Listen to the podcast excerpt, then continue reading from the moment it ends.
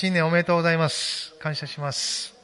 元旦礼拝でもお会いした方々もおられますけど、今日が最初という方もおられますか。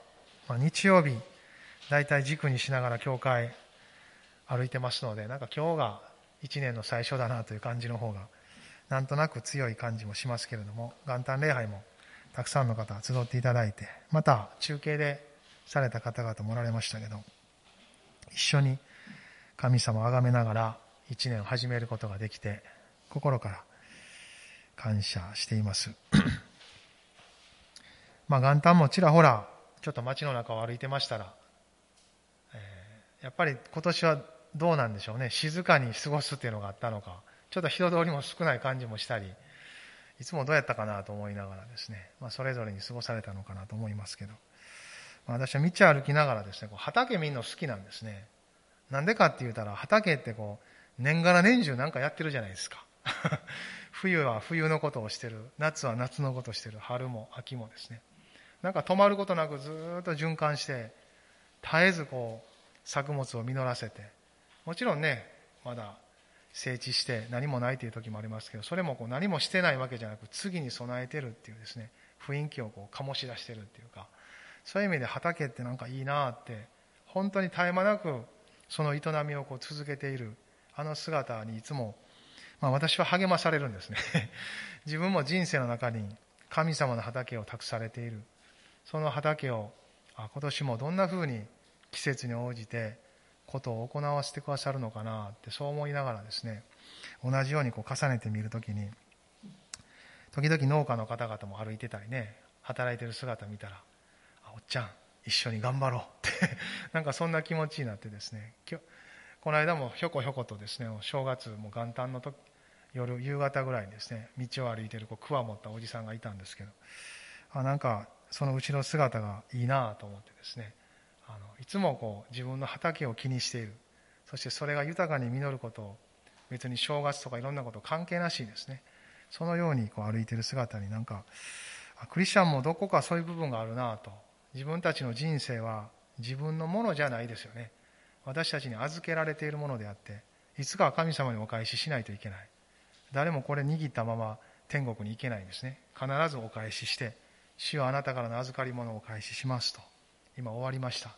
と言って神様にお返しする時来るんですけど、まあ、その時までしっかりと収穫実りを実らせながらですねイエス様と再び会う時を待ち望んでいるのかなとそんなふうに思ってます。今日は新年の最初そのような主の畑を託された私たちの、まあ、本当に励ましとなる御言葉を一緒に開きたいなと思うんですがヨハネの福音書の15章の16節この一節だけを今朝開きたいなと思います。ヨハネの福音書15章の16節です。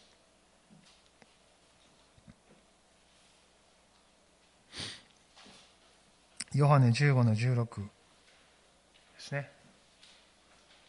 これ一緒に開いた方々は、まず一緒に読んでください。あなた方が私を選んだのではなく、私があなた方を選び、あなた方を任命しました。それはあなた方が行って実を結び、その実が残るようになるため、またあなた方が私の名によって父に求めるものをすべて父が与えてくださるようになるためです。前の訳はね、もうちょっとこう言葉が多くて文章が長いんですけど、だいぶ新しい訳になってすっきりしたなと思います。まあ、ここに書かれてあるこの内容をイエス様が語られたのは交渉外の終わりかけの時ですよね。もうほどなく、これ最後の晩ですから、捕らえられて十字架にかけられていく。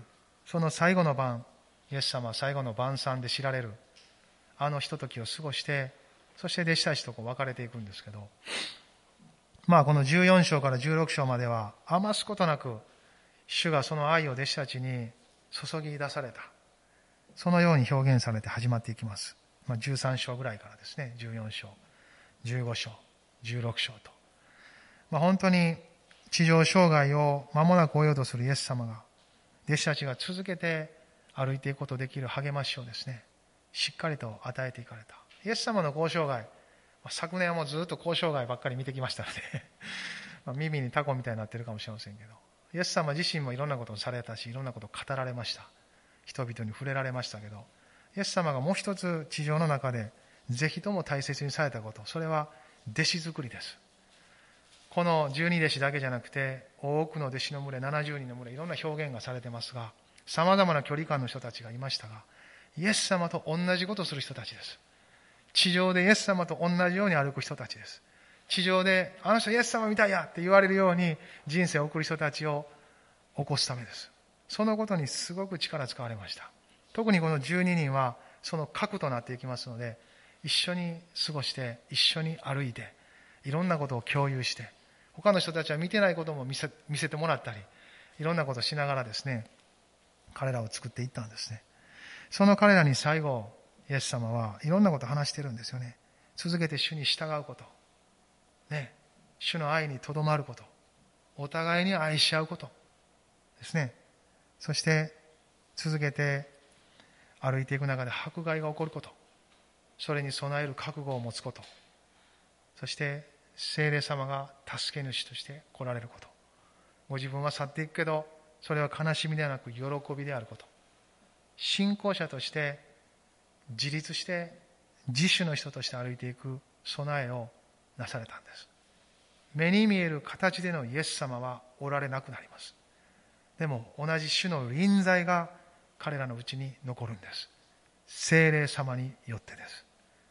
精霊様はこの肌身で感じようとすればきっと一生感じれないと思います。これは御言葉から来る内なる信仰の感覚です。その臨在感を私たちも持っています。主の御言葉によって。それに導かれながら信仰生活をきっと歩いておられると思います。それぞれにそのつながり方、ある意味での内なる感じ方は様々かもしれませんけど、あなたが持っている主への信仰は、すなわち主の臨在なんです。それをしっかりと大切に扱っていく中で、それは豊かに育まれていくものです。臨在感は増していきます。そして確信に満ちた信仰生活を主は導いてくださる。そのためにこの時にも弟子たちに一つ一つ語っていかれたんですね。さっき読んだ一節はそれの何かこう集約したような一つの言葉だと思います。まあ、この元旦礼拝でも少し話したんですが、この年、安息から始まるようにという、その言葉を申し上げました。安息。安息って何でしょうね。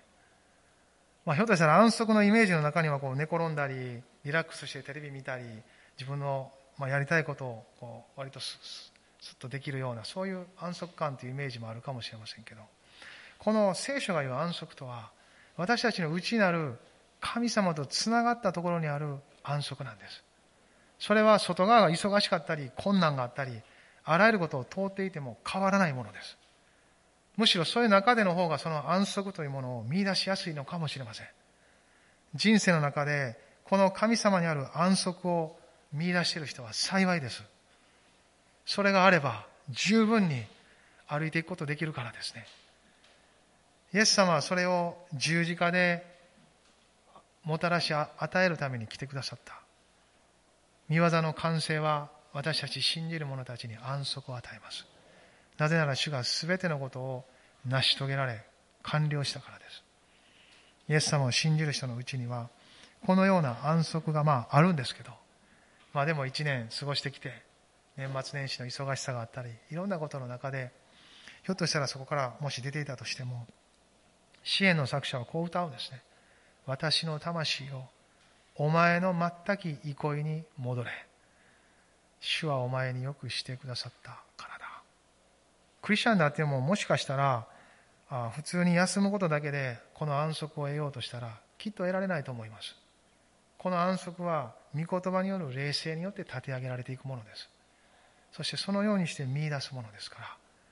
逆にこの安息をしっかりと見出せば、忙しかったりいろいろすることが多くても一つ一つに対して力を得、知恵を得、また機会を得ていきます。そして一つ一つを一歩一歩主と共に歩いていくことが導かれていきます。そのように私たちは受け取っていると思うんですけど、この御言葉もその安息につながっていく豊かな道を私たちに与えていると思いますね。16節あなた方が私を選んだのではなく、私があなた方を選び、あなた方を任命しました。この言葉で始まるんですね。これって何を表しているんでしょうか？あなた方が私を選んだのではなく、私があなた方を選び、あなた方を任命しました。人から始まってるんじゃないよって、神から始まってるんですよってことです。あなたの信仰生活は、あなたから始まってるんじゃないですよって、私から始まってるんですよって書いてるんです。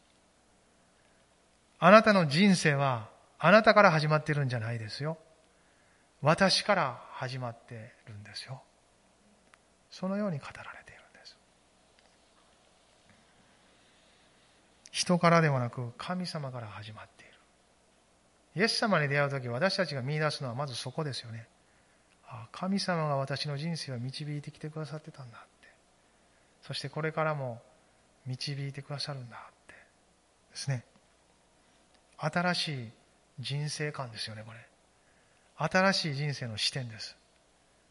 ああ、私は私ばっか見とったなって。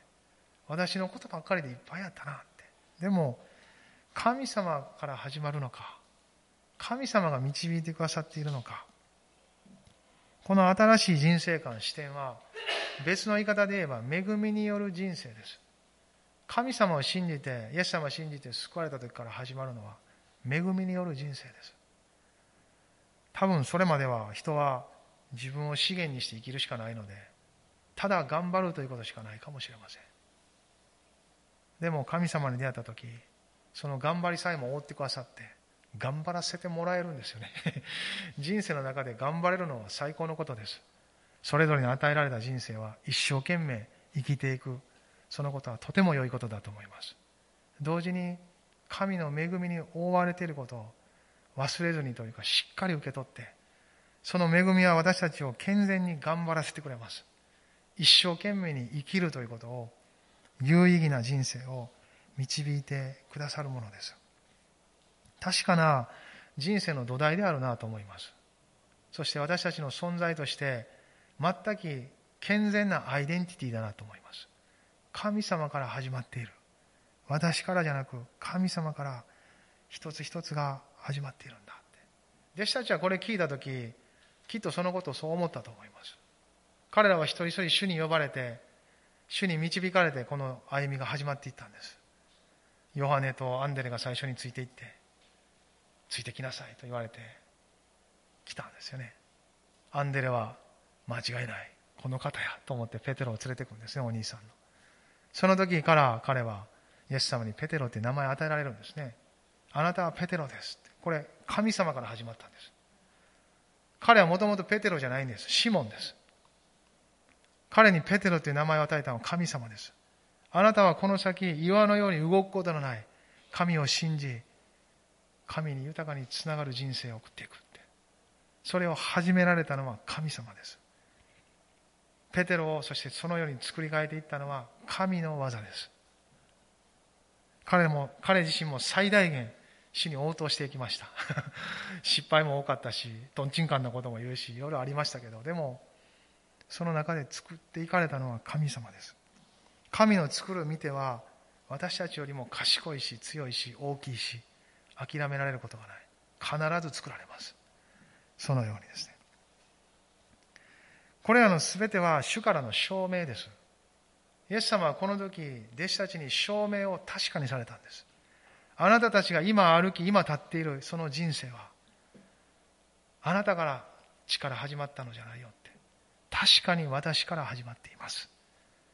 だから安心してそれを受け取りなさい。あなたから始まったものであればあなたが責任を取らないといけないけど私から始まっているんだから私が責任を取ってそれを全うするから安心して続けて従ってきなさい。そのようにおっしゃっているように聞こえるんですね。イエス様自身も地上に来られたのは父なる神から始まったことです。ある意味で。アダムとエヴァが神様から離れ身を隠しその後神様の方から寄ってくださり彼らを許して覆ってくれたいずれ一人子が十字架にかかっていくその雛形をその時から表してくださった救いを計画され彼らのみならず全人類が自分の力によっては神を知ることができないことをはっきりと神ご自身が知ってくださってご自身で人のうちに救われる土台を設けてくださった。それがイエス・キリストの十字架です。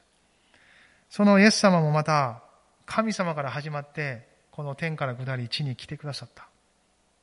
その時からそのこともですね、イエス様ご自身とより父なる神から始まっています。イエス様も神であるあり方を捨てて人となり赤ちゃんとなり、そしてその成長時間をこの空間の中に留まってくださって、ね、何でもおできになる方がわざわざ30年もかけて大人になってくれて、そして3年半の交渉外を歩かれたんですね。それもまた神様から始まったことです。その流れの中にあって考えるとき、この御言葉を今朝受け取っている私たちも、一人一人もまた、神様から始まった人生を受け取っているんです。私たちの人生は、おぎゃーと生まれてから始まってますが、それも神様の計画の中にあることです。なんで私はこんなんなんと、ひょっとしたら思う人生かもしれません。ある部分。なんでこの家庭に生まれたんやろって、皆さんも思ったことないですか？あっちの家庭はなんか良さそうやなとかですね、隣の芝生は青かったとかよく言いますけど、どうなんですか？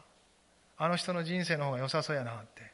あの人みたいなことできたらいいな。あの人みたいになりたいな。そんな風に思ったことのない人はいないんじゃないかなと思うんですね。なんでこんな人生なんやって。人と比べて、周りと比べて、人は人生を、自分の人生を図ろうとするんですけど、それは人の神様から離れた人間性がやることです。ですからこれは、まあ、ある意味で罪の中にある状態なんですね。堕落した神を見ていないところの死んだ霊によって考える領域です。でも、イエス様を信じるということは生かされるんですね。生かされた霊の領域で考えるということは、比較で考えるのではありません。作り主なる神を見上げたところから自分の人生を見ることです。たとえ人がもたらした悪いものが仮にあったとしてもなんです。神様を見上げて見るとき、私たちは健全な自分の人生を捉えることができます。もちろんそこには許しということが必要である場合があるし、心が、感情が傷ついていれば癒されるということが必要だと思います。それでもそれをもたらすのは神様なんです。ですから主を見上げたところから自分の人生をもう一回捉えようとすること、受け入れることは、私たちが主の託された人生を最大限生きるために本当に必要なことです。まあ私たちの人生を考えるときにですね、自分では決めれないことが割とたくさんあります。なんでこんな風に生まれてきたんやってことを割と遡ってみればですね、自分で決められんかったことが割といっぱいあるんですよ。どの家に生まれるか、どの両親のもとで生まれるか、どんな能力や賜物やいろんな機能を持って生まれてくるかも決められないことですよ、これ。自分で決めれるんやったら選択せんかったってことはいっぱいあります、ある意味で。でも、背後で神様はそれを良しとされたんですね。神様は私たちが考えるように合理的に効率的にこの今作られた目に見える社会の中だけでうまく生きれるようになる人だけを見ているのではありません。神の栄光を表す器を見ておられるんです。神の栄光を表すってどういうことですか？私は分からないです。はっきり言って。神の栄光を表すってどういうことなんやって、よく聞く言葉でしたけど、分からなかったですよ。それは神様に聞くしかわからないんですよ。この世の基準では計り知ることのできない人の人生の価値、存在の価値があるんです。これを一生懸命人は自分たちの周りの価値観で収めようとしても収められないんです。それはひとときの慰めを与えたり励ましはあるかもしれません。でも聖書が言う安息とは、この神の目にかなった人生を歩くことからやってくるんです。そこには、えも言われぬ存在の安息があるんです。ああ、私は本当に神様に愛され、許され、祝福されている。神の栄光を表す人生を歩かせていただいている。神の栄光を表す人生は、求める人は必ず分かってきます。見出していきます。そしてそれは本当に開かれていく扉のようなものです。神様は必ずそれを一人一人あなたに教えてくれます。そういう方です。ハレルヤそうではないですか。主からの証明は一人一人にあるんです。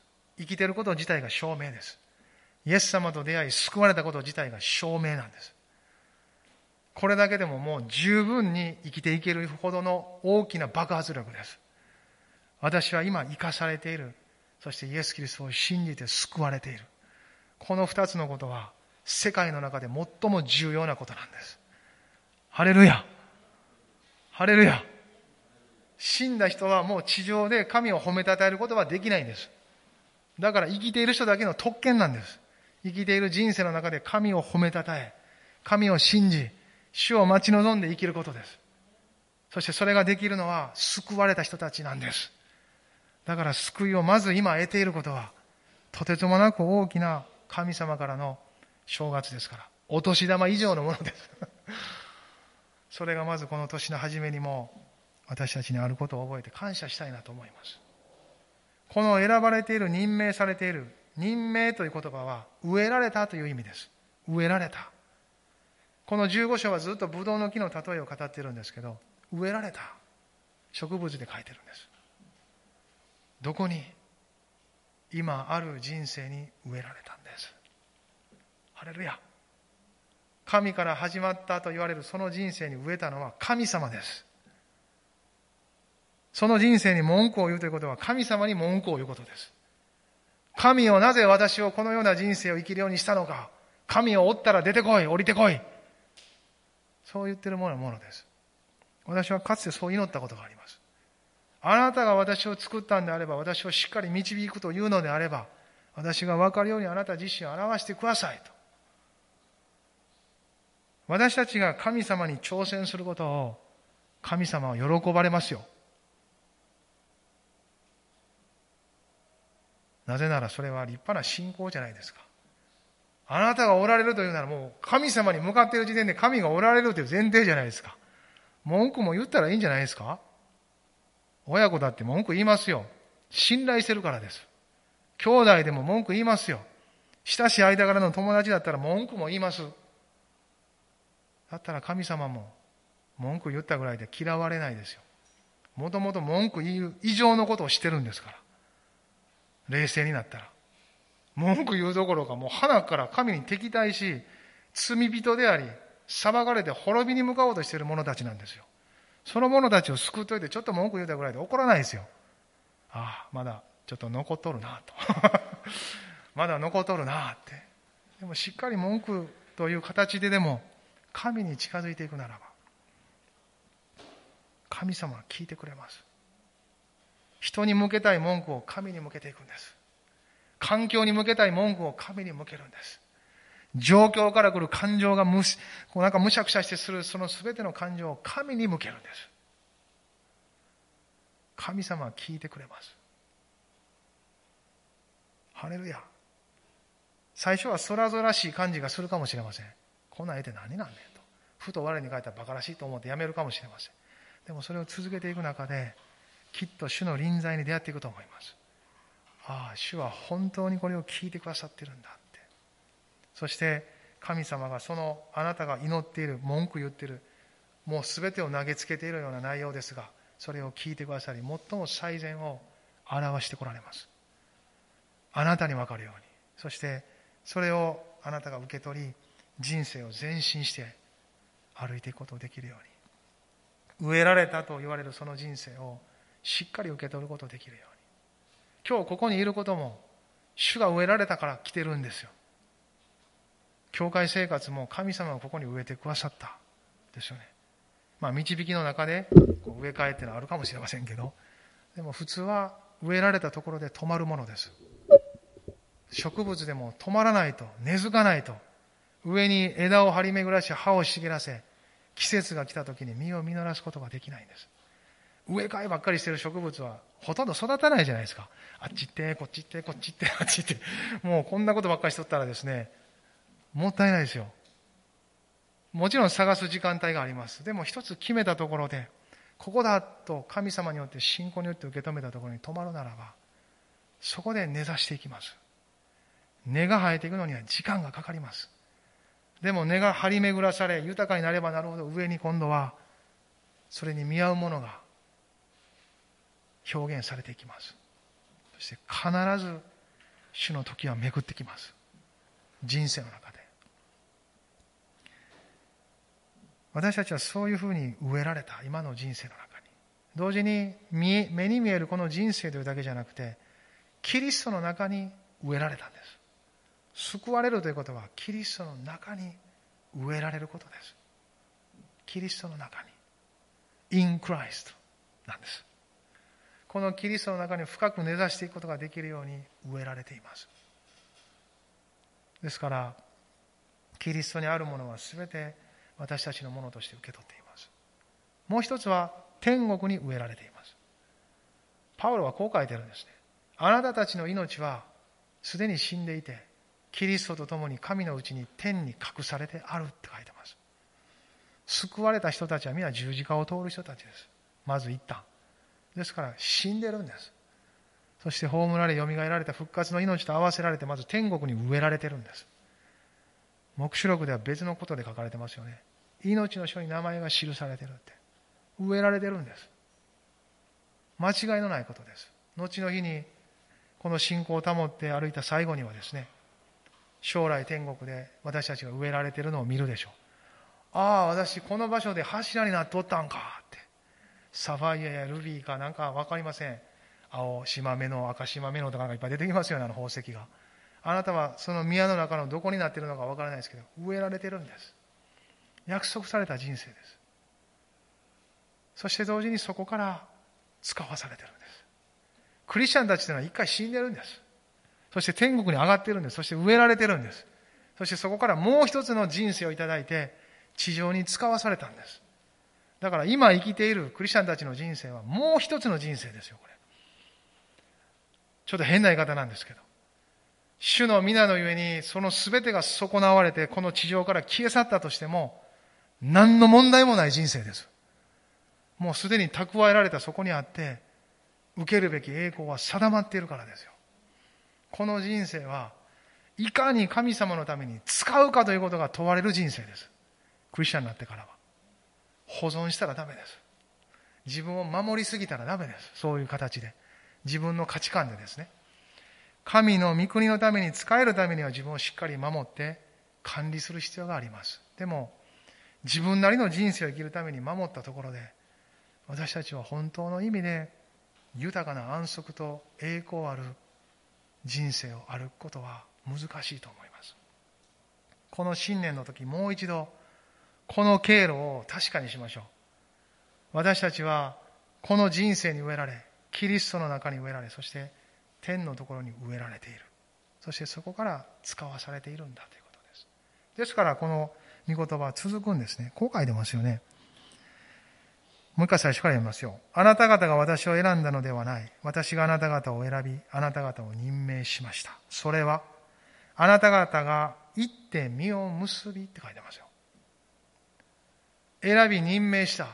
天に植えた。この人生に植えた。キリストの中に植えたのには理由がある。目的がある。それは、行って実を結ぶためだって書いてますよ。どこに行くんでしょうかハレルヤ。GoTo キャンペーンはしばらく休止中です。しかしクリスチャンたち教会の GoTo は終わりません。イエス様が来られる時まで止まることはないです。いかなる状況、いかなる環境、いかなるところを通ろうとも GoTo は終わりません。主ははっきりとおっしゃった。全世界に出て行って、すべての作られた者たちに福音を述べ伝えなさい。行って、あらゆる国の人々を弟子としなさい。イエス様が最後に語られたのは go to です。go into です。行って実を結ぶため。この実についても考えましょう。何の実やって。何の実のことを言うてんねんと。考えましょう。御言葉は考えるために与えられてます。そしてイエス様と主と共に一緒にそれを知っていくために与えられている種みたいなものです。食べてすぐに分かるものばかりではありません。考えて人生の中でそれをすりおろしていく必要があります。見って何やろ。イエス様が言って使わされて行って実を結べってその実って何やろ。ヒントはその実が残るようになるため。ある役ではいつまでも残るためです。永遠の実ということですよね。永遠の世界にあってもなお残っていく実を実らすため。そのために生きなさいって言われてるんですね。そのために人生を生きなさい。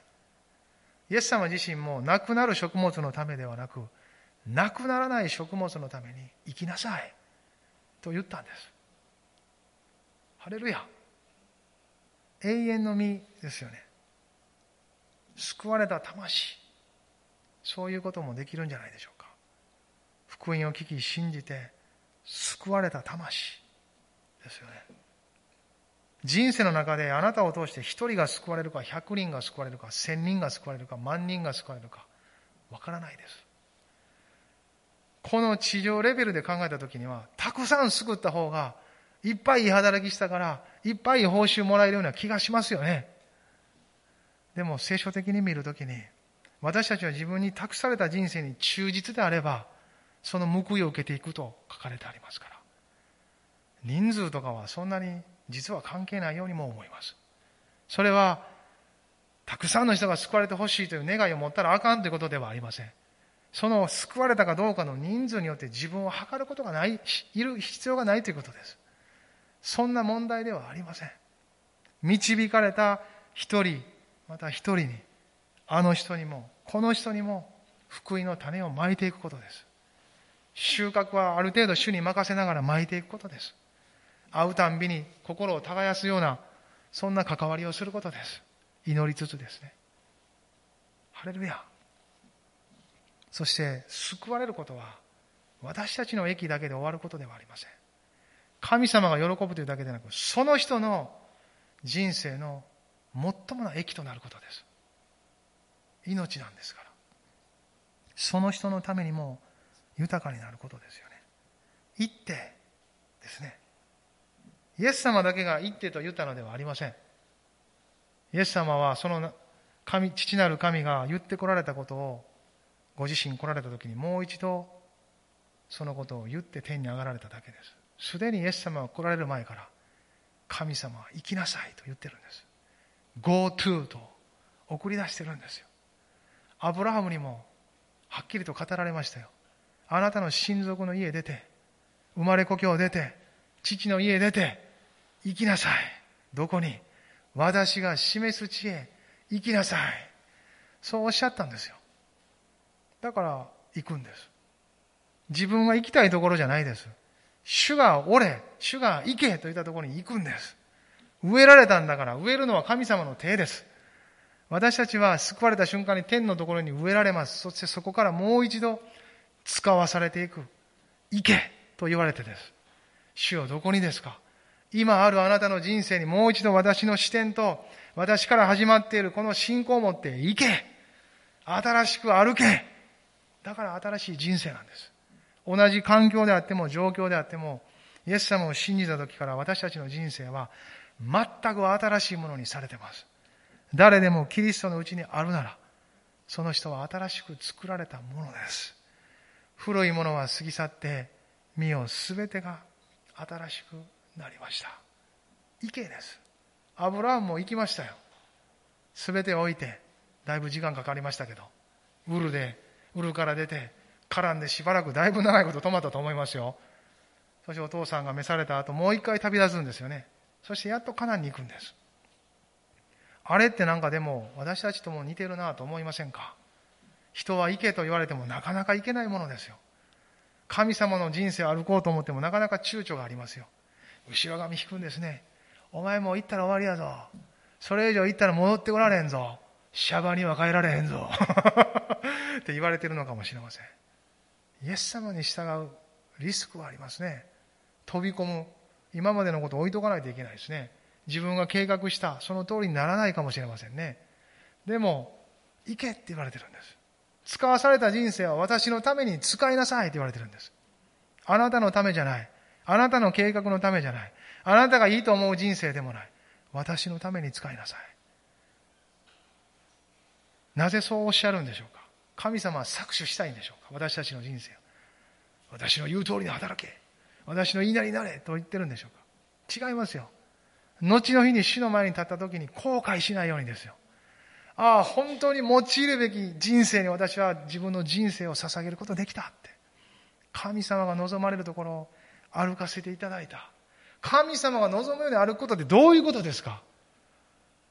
わからないですね、未だに私。十分には。ただ分かってる分に従って歩いてます。なお続けて、主の前に出続けます。主あなたが望まれるとはどこを歩くことですか？どう歩くことですか？どこにおることですか？と問いかけながら歩き続けています。人は答えを求めますね。ある私の知ってる。もう年配の先生がおっしゃってましたね。よく青年たちの集まり行ったら、このどんなことを祈ってほしいって聞いたらこう言われるって。私の将来のために祈ってくださいって。将来なんか分かるかって思うって心の中で。分かったら苦労せんわって思うって言ってた。そうですね。将来分かるようになんて誰も分からないですよね。だから信じるんですよね。分かったら誰も信じないですよ。分からないから信じるんですね。信頼して歩くんです。そういうもんじゃないでしょうか。そして神様は良い方なので必ず良い計らいを持っておられる。それを信じるのではないでしょうか。力いりますね、それを信じるのは目に見えないし、これから起こっていくいろんなことでまた揺らされるし、ある一つの出来事が起こったら信じとっても、うわ、こんなんなったらもうあんなふうにほんまなるんか大丈夫かなってなったりしますけど、でもそこをこう、祈り続けていくんですよね。神様。行って実を結びです。私たちこの年、主にある人生に行きましょうよ。出て行きましょうよ。神様が導かれているところに別に職場変わるとか、やってること変わるということをということを指しているのでなく、私たちの心の内にあって神との関わりを変化させてもらうことですよ。今まで以上に主を信じ、主と共に歩くことなんです。神様が俺というところに今までふてくされて例えばおったとしたら喜んでおることなんです。これも大きな変化なんですよ。なんでこんなところで、なんでこんなところで、なんでこんな人生って言ってたところから、主よこの人生を受け取ります。あなたが始めているならば、あなたが始めているような人生として歩けるように助けてください。そのように祈り始めることですよ。いつまでも変わることを変化させること、環境や状況や人を周りを変えようとすることばかりじゃなく、自分が変えられる場所に止まることですよ。これこそ行くというところからの最初の一歩だと思います。続けてこの御言葉はそのことについて書いてるんです。行って実を結び、その実が残るようになるため、また、あなたが私、え、あなた方が私の名によって父に求めるものをすべて父が与えてくださるようになるためです。力強いものを与えてますよね。私の名によって祈ることできるんですって。私の名によって祈りなさい。祈りが与えられてるんです。行って実を結ぶ。主からの証明。そのすべては祈りの中で神様から聞くことです。私たちのそれぞれの分かる形で神様は魂に語ってくださいます。私があなたを選び、あなたを任命した。今この人生を歩いているのは私が始めたことだ。あなたはこの道を行け。歩き続けよ。一つ一つの語りかけは主から来るものです。主は私たちに祈りを与えてくださったんですよね。そうか。だったら何でも祈ったらええんか。何でも叶えてくれるって書いてるよなって。父が全部叶えてくださる。じゃあ何でも祈ろうって。そうですね。祈ったらいいです。主の皆によってどんどん祈るんです。神様こうしてください、ああしてください、これはどうですか、これはああですか。人への質問とかも全部のこともですね、人にももちろん質問したらいいですけど、もっと神様に向けていくんです。神様これはどうなんですかああなんですかこうなんですかそうですかああですかじゃあこうします。そうしましょう。じゃあ行きます。変えられていくんです。祈りの中で。イエス様の名前によって祈るということは、この名は体を表すじゃないですけど、名前の主である方との心が一つになることです。そんな一つになっている人なんていませんよ、この世界の中に。だから祈るんです。祈りの中で一つにされるんです。神様の心と。祈り始めなかったら、一つにもならないんです。いつまでも誰かに聞かないといけないんです。いつまでもどこかに探さないといけないんです。でも神様おっしゃるんですね。ここにおれって。飢えたところにおれ。あなたが持っている信仰を働かせ。そして祈れ。私の前に祈り出せ。そしたら私は答える。エレミアにもそうおっしゃったじゃないですか。私を呼べ。そうすれば私はあなたに答え、あなたの知らない理解を超えた大いなることをあなたに告げようっておっしゃってくださっています。天地を作られた万軍の主がそうおっしゃるって書いてます。すべてを作り、私たちを作り、私たちはこの人生に植えた。この時代を生きるようにされた方が、そうおっしゃったんです。私を呼べって。そうすれば私はあなたに答えるって。あなたの知らない理解を超えた大いなることをあなたに告げよう。ハレルヤ。あなたの目の前にいる牧師も知らない。あなたの周りにいる誰も知らない。けれども私があなたを作ったからあなたに対して、あなたが知ることができる、信じることができる、あなたが、あなたの人生を歩くことができるすべての材料は私が与える。だから祈れって言ってるんです。祈れ。祈る人は変えられます。祈りなくして信仰者は一つも何も変わらないです。しかし祈るならば変わるんです。ハレルヤ祈りましょう。この年の初めから祈っていきましょう。神様はあなたに答えたくて待っておられます。1日とか2日でやめないでくださいね。3日も1週間も2週間も。この年の中でずっと祈っていくんです。いきなり一生祈ろうとは思わないでください。でも、まず今週祈ろう。今日祈ろう。今祈ろう。そこから始めていくんです。祈るならばきっとあなたの心は温まってくると思います。もっと祈ろうとなってくると思います。神様との交わりが楽しくなってくると思います。ね。そうするならば変わっていきます。ハレルヤ。ハレルヤ。教会のメッセージはなぜ週に一遍だけなんでしょうか一遍だけで十分だからです。聞いたらあとはあなたが考えるんです。受け止めた御言葉を神様と共に祈りながら、それをどう生きるかを作っていくんです。毎日御言葉聞いてもですね、全部実践できますか？そんな膨大な量考えれますか？入れるだけ入れて、あともなんかようわからんうちにこうシュレッダーにかけるだけですよ。週の初めに聞いたならば、それを一週間の中で考え、それを補足するためにいろんなね、ものを読んだりいろんなしながらですね、それを軸に歩いていくんです。あなたがもしここに植えられたのであれば、ここで語られることに耳を傾け、それを軸に作っていくならば、あなたの人生は前進させられていきます。ハレルヤ神様はだって、そのような秩序を持って私たちを治めておられるんですよ。そこに普通におれば、この普通ってのが厄介ですね。普通が。クリスチャンとしては普通なんですけど、人間としては普通じゃないから、私たちはこう肉と葛藤するわけですよ。肉はですね、自分中心です。だからこのクリスチャンにある普通とはぶつかっていくんです。でもそれも十字架でですね、しっかり照らされながら、ああ、私の自我が叫んどるな。でも主にあるこの命の領域において私は従っていこう。心を合わせていこう。それをまた求めていく祈りも生まれるでしょう。また御言葉に向かってそれが真理で照らされていく。日々御言葉に親しむことはとっても重要なことです。どうぞ通読も続けてください。あんまりしてなかった人は今年は始めてみてください。日曜日に語られるこのメッセージの言葉も今まで以上にきっと理解されていくと思います。通読してずっと生涯を通じて聖書を読み続けていくんです。そうするならばあなたの中に神の御国の豊かな思想が作られていきます。そしてそれは一つの御言葉を紐解いていく豊かな土壌になっていくんです。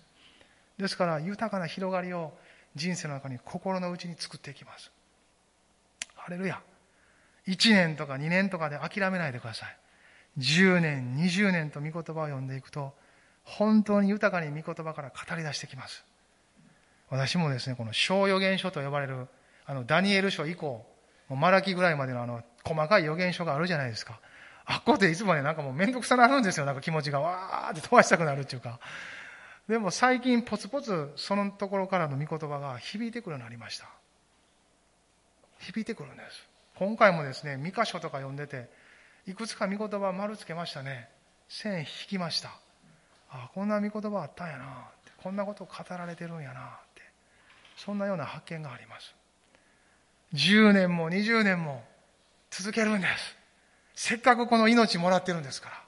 こんなに身近にこのようなものをいただいてるんですから。今まだ訳も新しくなったのでずっと読んでこられた方々も多分新鮮にまた読めるんじゃないでしょうか。あれ、場所えらい変わってるわとかですね。ああ、前の訳はこんなんやったなとか思い出しながらこう、対比させながら、御言葉を思うことは主を思うことです。この御言葉の語り手なる主を思い、そして主の心を探ることです。そして合わせられていく、そのような時間です。それが分かれば私たちは照らされるので、霊的な真理からの一歩を踏み出していきます。クリスチャンとはそうやって歩く人たちなんですよ。黙想し、祈り、神と共に歩く人です。神様が一番求めているのは一緒に歩くことです。共に歩くことなんです。神様のペースで。神様は私たちをよりよく知っておられますから、私たち以上に私たちを知っているので、神様に任せるのは一番の道です。主の時に主のタイミングで、主の方法で、主の心で生きることは人生の一番の幸せなんです。ハレルヤ。主の皆による祈りは、神様が共に歩きたいという、その願いそのものを表していると思いますよ。最後に三箇所のですね、6章、8節の御言葉を持って、今朝終わりたいと思います。三箇の6の8です。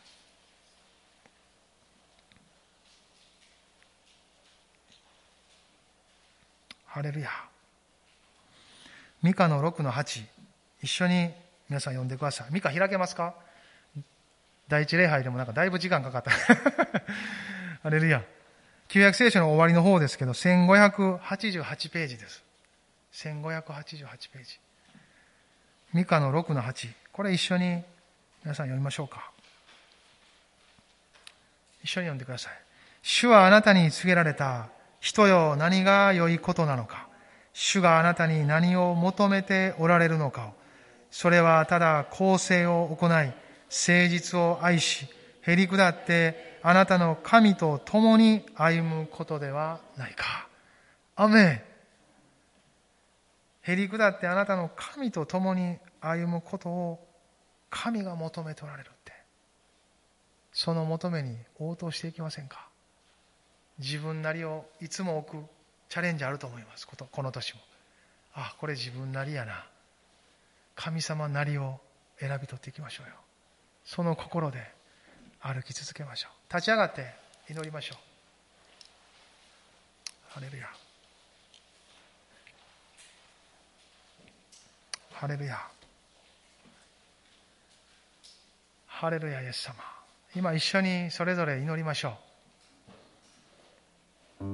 今朝、御言葉はあなたの心に効き目がありますか？新年の最初でどのような心でしょうか？御言葉が効き目があるなら私たちの霊性は確かです。御言葉はいつも私たちの心に効き目をもたらすものです。命の言葉。時に剣のように私たちの霊と魂その間をしっかりと切り分けてくださる。判別する知恵であり力です。私たちが歩く足の灯火であり光です。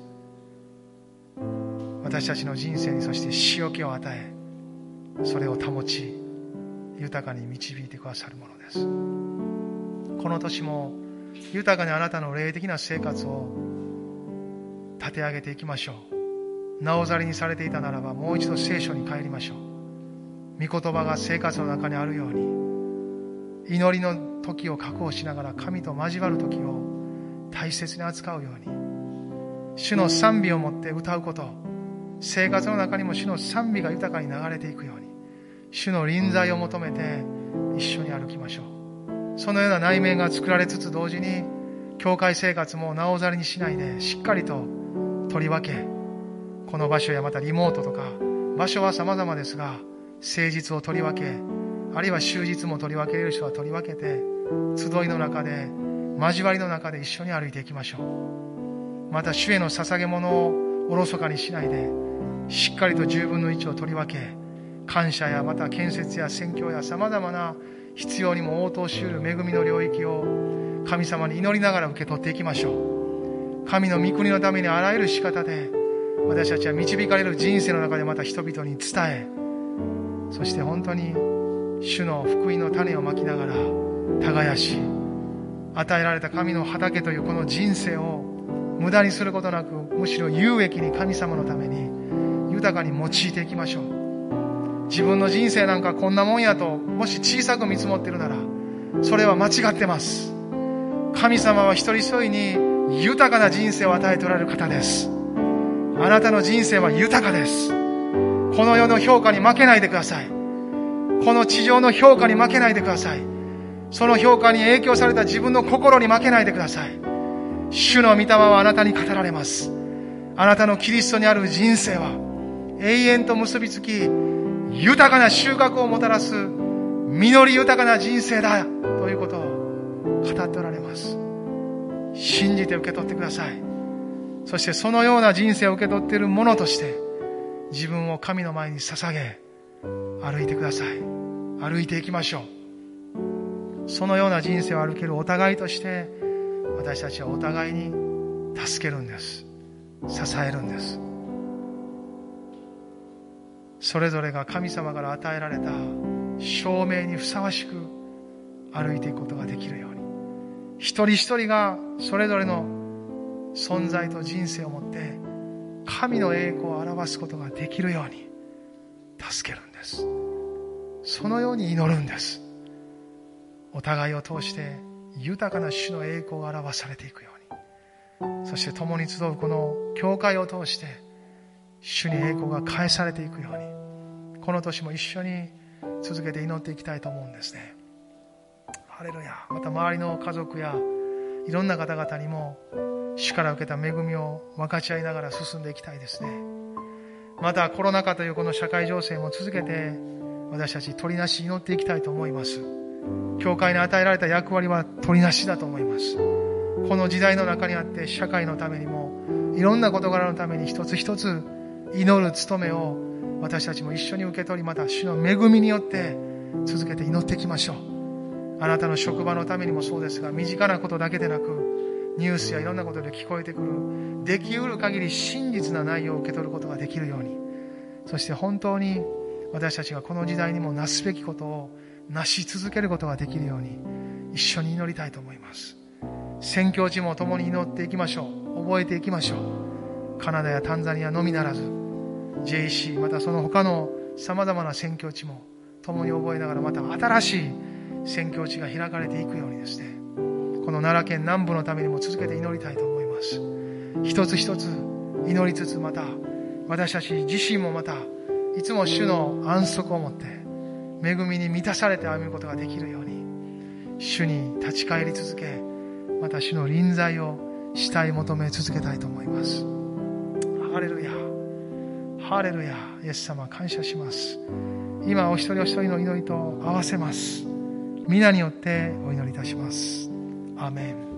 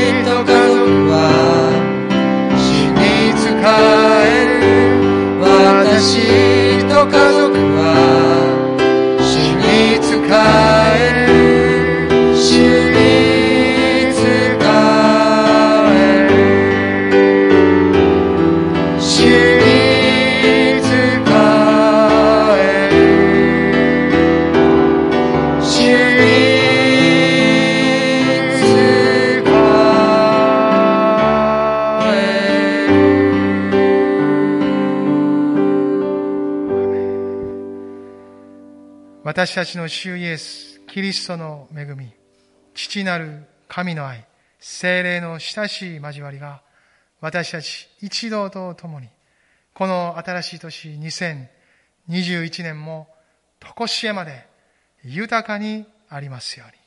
アメン。